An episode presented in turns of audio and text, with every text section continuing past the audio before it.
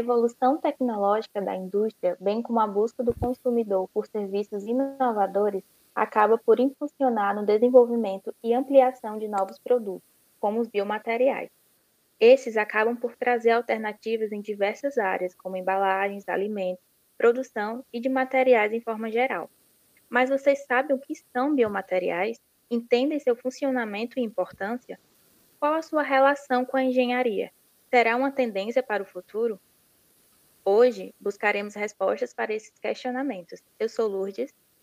E eu sou Caris, e esse é o Engenharia de Quê?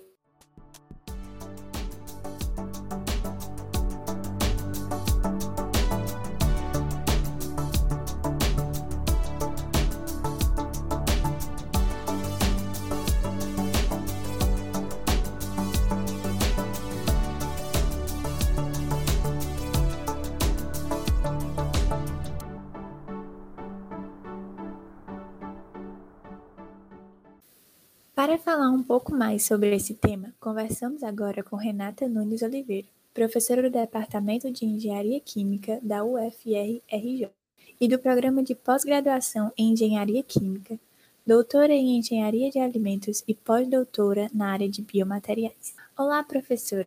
É ótimo poder conversar com você. Seja bem-vinda. Muito obrigada, é uma honra estar aqui. Obrigada por me receberem. Eu já conheci o podcast de vocês, é fantástico.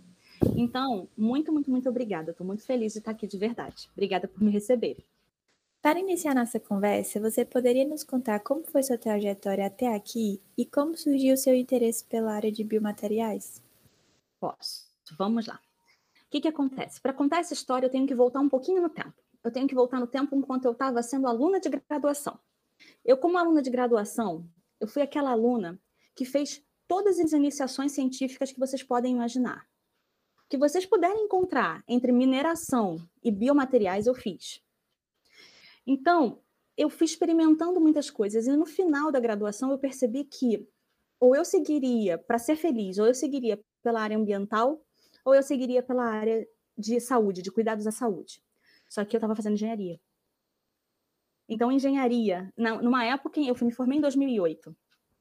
É uma época em que você não tinha é, a questão ambiental ela estava começando, mas ela não era bem amplamente divulgada. E a questão de saúde também estava fora do escopo do meu trabalho. Então, eu começo a buscar o que, que eu posso fazer nessas áreas. Então, eu fui tentando tanto a parte ambiental quanto a parte de saúde. E aí acabei me apaixonando mesmo pela parte de saúde. Incrível, professora. E poderia explicar para a gente o que de fato são esses biomateriais e como deu o surgimento deles? Vamos lá.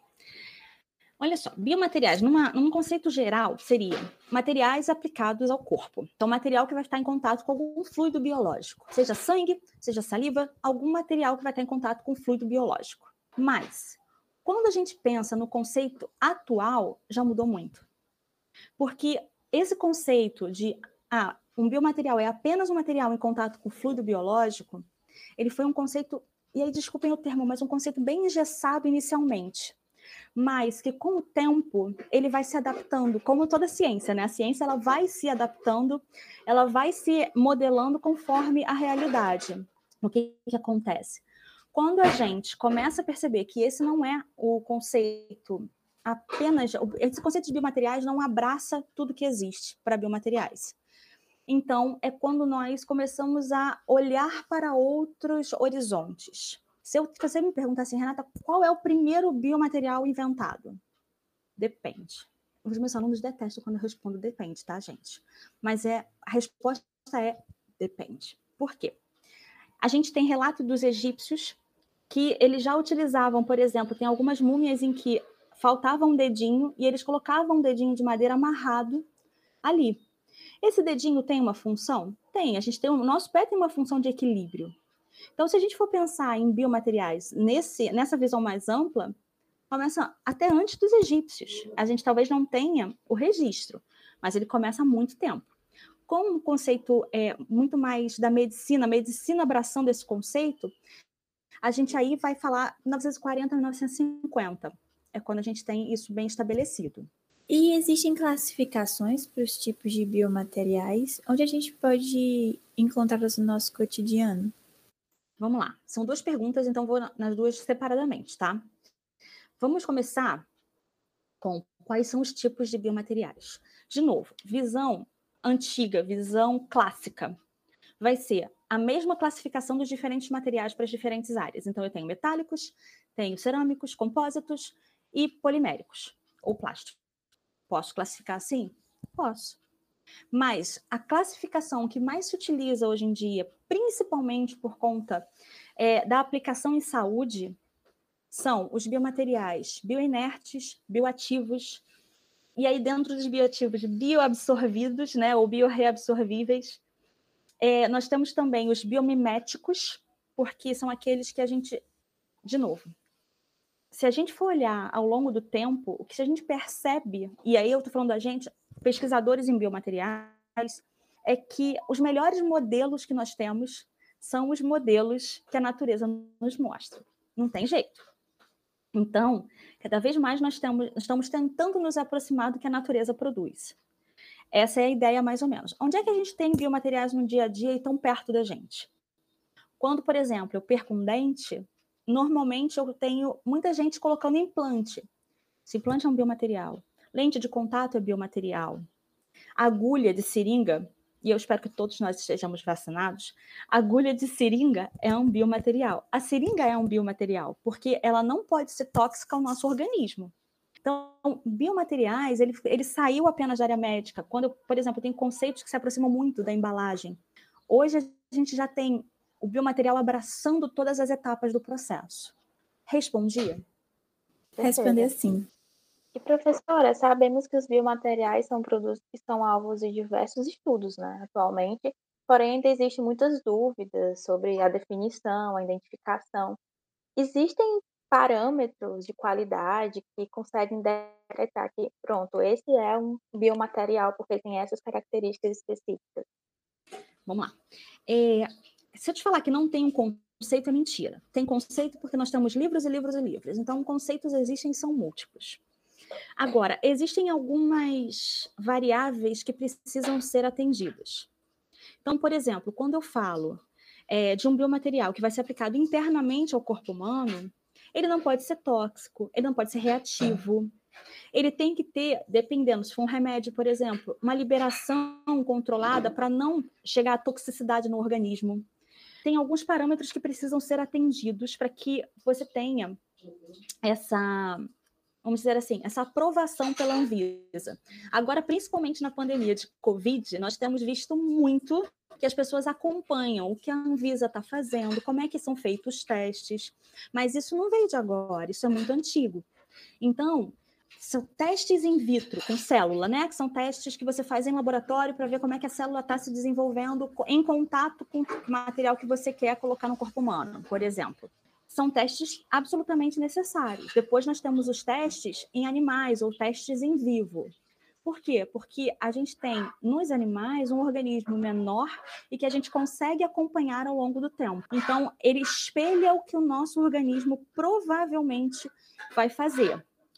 Nós temos mais uma etapa, que é o teste clínico, que é quando esse material foi aprovado no teste in vitro e in vivo, ele segue para o teste clínico.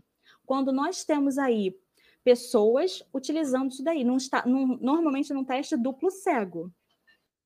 Por quê? Nem paciente, nem médico sabe o que, tá, o que a pessoa está tomando. Simplesmente ela vai, você vai ver a reação dela em contato com placebo ou em contato com o material. Muito bem. Isso são os testes em geral que a gente faz. E isso serve para embalagem também. Quando a gente fala de embalagem, a gente não quer toxicidade. Se a gente está falando de embalagem ativa inteligente, a gente também quer que ela defina se, por exemplo, a quantidade de gás emitido, né, conforme um produto está passando da validade, é suficiente para detecção ou não. Então, por mais que não tenha clareza, vai depender muito do para quê, do que que é e de quais as normas que precisam ser atendidas. Professor, e quanto à legislação vigente no país, o que elas têm a falar sobre os biomateriais de uma forma geral? De uma forma geral, é bem complicado. Por quê? Porque você vai ter legislações muito direcionadas. Direcionada, por exemplo, à embalagem, direcionada, por exemplo, a cápsulas de remédios, direcionada a curativos. você não tem uma legislação que abrace todos os tipos de biomateriais. A legislação, na verdade, ela é conforme a classificação, vamos botar assim, da Anvisa do Ministério da Saúde. Mas uma, algo que eu não falei na pergunta anterior, mas que eu preciso colocar é que seguir as boas práticas, né, o que a Anvisa disponibiliza para gente como normatização e como regra de boas práticas é fundamental.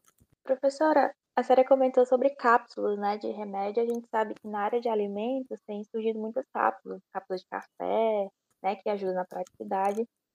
Elas também se incluem em biomateriais por transportar um alimento? Então, vamos lá. O que, que acontece? Sempre que a gente fala de biomateriais, de modo geral, a gente tem a, a ideia de que não pode fazer mal ao organismo. Se a gente abraçar essa ideia como uma definição de biomaterial, sim, elas estariam dentro, porque elas também têm que atender às, aos limites de toxicidade, limite de contaminantes, vamos botar assim. Então, todos esses detalhes que as embalagens de cápsulas, seja, seja cápsula de café, cápsula de chá, cápsula do que for, elas precisam atender, tá? E aí a gente tem um outro problema muito grande. Lembra que eu falei que eu gostava da parte ambiental também? Que é a parte do reaproveitamento ou a destinação desses materiais. É o mesmo problema que a gente passou algum tempo atrás com a Tetra Pak. Sabe a caixinha de Tetra Pak? Mesmo problema. Nós temos muitos materiais diferentes, difícil separação entre eles, e destinação disso ainda não, ainda não é interessante. Te respondi, Lourdes? Respondeu sim, perfeito. E já ligando com essa próxima pergunta, quais seriam os maiores desafios que a senhora enfrenta né, no âmbito do trabalho, de pesquisa, em estudar, em estar envolvida com os biomateriais? Quais são os maiores desafios, as dificuldades de trabalhar com esses produtos? Olha, eu vou te falar que a, a dificuldade é, a, é a, também a beleza do trabalho. Por quê? Vai ser fazer, mas Renata, mas como assim a dificuldade e a beleza do trabalho estão juntas? Elas estão juntas porque é claro que quando a gente fala de biomateriais, a gente está falando de algo multidisciplinar. Nós estamos falando não só do. O engenheiro não trabalha sozinho, o médico não trabalha sozinho, ninguém trabalha sozinho na área de biomateriais. Nós temos, então, um trabalho conjunto das diferentes áreas. Então, por exemplo, eu, como engenheiro, tenho uma ideia dos testes físicos, mecânicos, químicos que eu preciso fazer no material.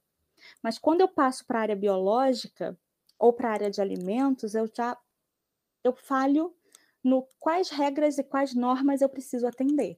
Então, a beleza é a multidisciplinaridade, a dificuldade é a multidisciplinaridade. Posso fazer só um adendo rapidinho? Pode sim e a dificuldade da parte de análise, muitas vezes, de equipamento, que é muito difícil você ter todos os equipamentos no mesmo instituto. Muito legal. Professora, como já foi citado, é, você tem muitos trabalhos na área de biomateriais. Poderia nos contar um pouco sobre suas pesquisas? Vamos lá. Então, como eu tinha dito para vocês, primeiro que biomateriais é algo muito amplo. Então, se a gente for aceitar o conceito de que não é só o que é aplicado dentro do corpo ou em contato com fluido biológico, é, vamos dizer assim, interno, entre muitas aspas, eu trabalho basicamente com curativos, com cosméticos e com embalagens. De modo geral, é, quando eu preparo embalagens, eu preparo, eu tento preparar embalagens que sejam ambientalmente amigáveis, ou seja, que o próprio meio ambiente consiga reabsorvê-las sem um grande impacto. Sempre, tudo que a gente faz tem impacto, não tem jeito. Então, a minha ideia é tentar levar isso para também as outras áreas, embora a gente saiba que, por exemplo, quando a gente faz um curativo, se ele teve contato com sangue ou algo assim, você não pode simplesmente reaproveitar.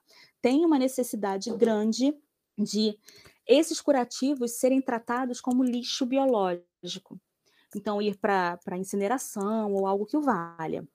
Mas a parte de cosméticos também, a gente tenta ao máximo ir para materiais ambientalmente amigáveis e sempre tentando reutilizar. Então, uma coisa muito clássica no meu trabalho, principalmente na parte de embalagens, é o reaproveitamento do que seria subproduto da indústria. Por quê? Porque aquele subproduto ele tem valor. Talvez a gente não tivesse ainda tentado para usar, mas ele tem valor. Quando a gente faz um, um curativo que a gente tenta se aproximar Claro que eu não chego ainda perto disso, mas eu gostaria. quando eu tento fazer um curativo que tenta se aproximar do que a gente via as nossas vozes, as nossas mães fazerem, né? Algo muito artesanal, eu não estou procurando o artesanal, eu estou procurando o conhecimento que tem ali e que pode ser usado. E que para o meio ambiente também vai ser muito bem alocado. Eu não sei se vocês sabem disso, é só um comentário rápido, mas é, eu tenho um amigo que ele morou em fazenda a vida inteira, é, né? E eu estou na zona rural do Rio de Janeiro. Então, quando a gente pensa nisso, tem um amigo meu que ele falou assim: eu vinha conhecer lixeira quando eu vim trabalhar na zona urbana. Porque na fazenda do meu pai não tinha lixo. A gente não gera lixo. O que é resto de comida vira adubo, né? O que você tem em excesso, uma roupa mais vai ser refeita, vai ser, entre aspas, recalchutada, ela vai ser reutilizada. Não existe lixo. Então, tento, a gente tenta se aproximar cada vez mais porque tem um conhecimento muito grande que a gente precisa se reaproximar dele, fazer as pazes com ele. Com certeza. Muito interessante. Eu não tinha visualizado nessa perspectiva tão ambiental, né, do que é biomateriais, porque a gente acaba pensando que é uma, uma coisa tão tecnológica, tão industrial, né, tão inovadora, mas a gente não relaciona que é algo tão impactante para o ambiente, né? A gente tem essa missão, né, de trazer algum benefício ao meio ambiente também. E professora, quando a gente fala desses biomateriais, ligamos diretamente à área de engenharia de materiais, né? Mas ao mesmo tempo, falamos também de funcionalidade desses produtos, de sua aplicação em diversas áreas, como a embalagem, que também está inserida na área de alimentos. É, eu queria saber se é possível que outras engenharias, que outras profissões consigam ter acesso a essas linhas de pesquisa, ou é muito restrito à área de engenharia de materiais ainda? Olha, então vamos lá. É, quando a gente pensa nas outras profissões, quanto mais profissões, quanto mais diferentes áreas puderem estar juntas, melhor fica. Essa, pelo menos, é a minha experiência. Por quê? Porque cada um traz, cada um agrega conhecimento. Então, muitas vezes, por exemplo, quando eu tenho uma aluna que ela veio trabalhar comigo no setor de cosméticos, então ela vai trazer para mim a ideia dela, mas eu não sei, eu não sabia, por exemplo, que essa aluna ela já trabalha com isso ela já faz isso no dia a dia dela. Então, quando ela me conta algumas coisas, eu falo, caramba, eu nunca pensei por esse lado. E é verdade, a gente precisa se atentar para isso. Então, cada pessoa, cada profissional, cada um que é, vem, vem, agregar no, no, trabalho, né, vem se juntar ao grupo de pesquisa, agrega sempre alguma coisa. É sempre positivo. Professora, muito legal também saber que a gente vem vendo nos últimos anos é, como tem sido é impactante e muita gente tem tentado viver um, um estilo de vida mais sustentável, mais é, menos impactante para o nosso planeta, enfim. E qual vai ser o futuro dos biomateriais na engenharia? Qual vai ser uma tendência? Vai crescer ainda mais? Eu espero que sim. Mas eu vou te dizer que a gente vê futuro quando a gente vê, por exemplo, é, foi lançado, isso já faz algum tempo, uma intenção. Principalmente foi o que eu vi foi da Europa, mas eu não vou te falar que talvez não seja restrito a ela, que é a tendência de não utilização de plástico virgem até 2030. Ela, a Europa quer a partir de 2030 o plástico que não é o plástico que a gente chama de sintético. É não utilizar mais esse plástico sintético como virgem. Então, não produzir mais plástico virgem, a não ser que seja extremamente necessário, então tem algumas regras que são seguidas. E além disso, você tem as ODS, que são os Objetivos para o Desenvolvimento Sustentável, que a ONU lançou. Para quê? Para atender exatamente a proposta da Agenda 2030. O que, que isso quer dizer? Isso quer dizer o que, que tem dentro dessas ODS. Dentro dessas ODS, você tem diferentes objetivos. São 17 objetivos. Mas um deles é bem-estar e saúde, educação e qualidade, é um outro objetivo. Vida na água. Então, esses objetivos eles estão tentando abarcar todas as necessidades humanas que a gente consiga chegar nele com um desenvolvimento muito mais sustentável. Então, biomateriais vai ter que se adaptar a isso também.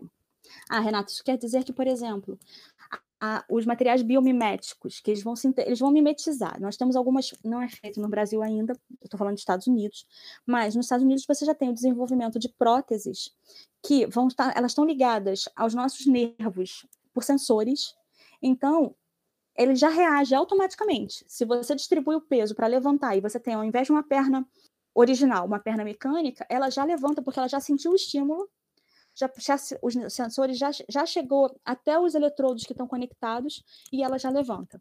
Eles agora estão rumando para ter sensação de calor e frio. Cada vez mais você se aproxima é, de tentar imitar a natureza, de tentar se aproximar do que a natureza faz. Isso quer dizer que com esses objetivos para desenvolvimento sustentável isso não vai mais poder ser feito? Não, isso vai poder ser feito. Só que a gente não vai mais poder, por exemplo, utilizar, vou dizer realidade Brasil, tá, gente? Não sei como é a realidade em outros lugares, mas na realidade Brasil você não pode, você não sustenta mais comprar garrafinha d'água todo dia. Um ser humano comprando uma garrafa d'água todo dia, o planeta não vai sustentar isso, tá? E para o planeta não é difícil para ele resolver para a gente, tá? A gente é que precisa permanecer aqui. Então a gente precisa entrar e ter, vamos dizer assim, dar um abraço nesse planeta. Não sei se eu respondi, se fui longe demais. Não, foi assim. ótimo, foi perfeito. E para finalizar, né, a nossa conversa, foi incrível, muito interessante. Aí gostaríamos de pedir para você deixar um recadinho para os nossos ouvintes que gostariam de trabalhar e que já estão estudando essa parte de biomateriais. Fique à vontade. Tá bem. Então, assim, eu só acho que eu diria isso para cada aluno meu. Por quê? Renata, você está sendo repetitiva? Não. Eu acho que eu realmente acredito nisso. Que é o seguinte: cada um de vocês que gostar da ideia de biomateriais e cada um de vocês que abraçar a ideia, abraçar a ideia de um planeta que em que nós consigamos conviver com ele bem, sem destruí-lo, é, abraçar a ideia de que a gente precisa dar qualidade de vida e longevidade às pessoas, por isso biomateriais são tão importantes, que a gente precisa olhar o próximo como a gente gostaria que eles olhassem para nós, porque aí a gente consegue desenvolver e fazer uma, fazer uma ciência para todos. Que se essa ideia de biomateriais chegou até você, que você abrace. Porque o caminho vai ser fácil. Gente, eu não sei vocês, mas eu acho que o caminho de todo mundo é sempre um desafio. Mas é um desafio muito bom. Isso é fato. E que se você não gosta da ideia de biomateriais, sem problema nenhum também. Mas que você goste sempre, e isso é sempre da ideia de conhecimento, tá? Então, para finalizar, eu vou fechar com uma, com uma frase do Paulo Freire, pelo menos atribuída a ele, que diz assim, ó: num país como o Brasil, manter a esperança viva é em si um ato revolucionário. Por quê? Mantenham a esperança. Mantenham a esperança no estudo, mantenham a esperança na saúde pública de qualidade, no ensino público de qualidade. Mantenham a esperança de aprendizado e de aprendizado constante por muito tempo. Porque assim, vocês vão ser brilhantes, vocês vão ser, ter carreiras de muito sucesso, vocês podem ter certeza e muito obrigada. Eu fico muito feliz de estar aqui. Agradeço muito a Caris, agradeço muito ao Lourdes. Vocês foram ótimas. Muito obrigada por me receberem. Obrigada aos ouvintes. A gente que agradece, professora. Foi incrível.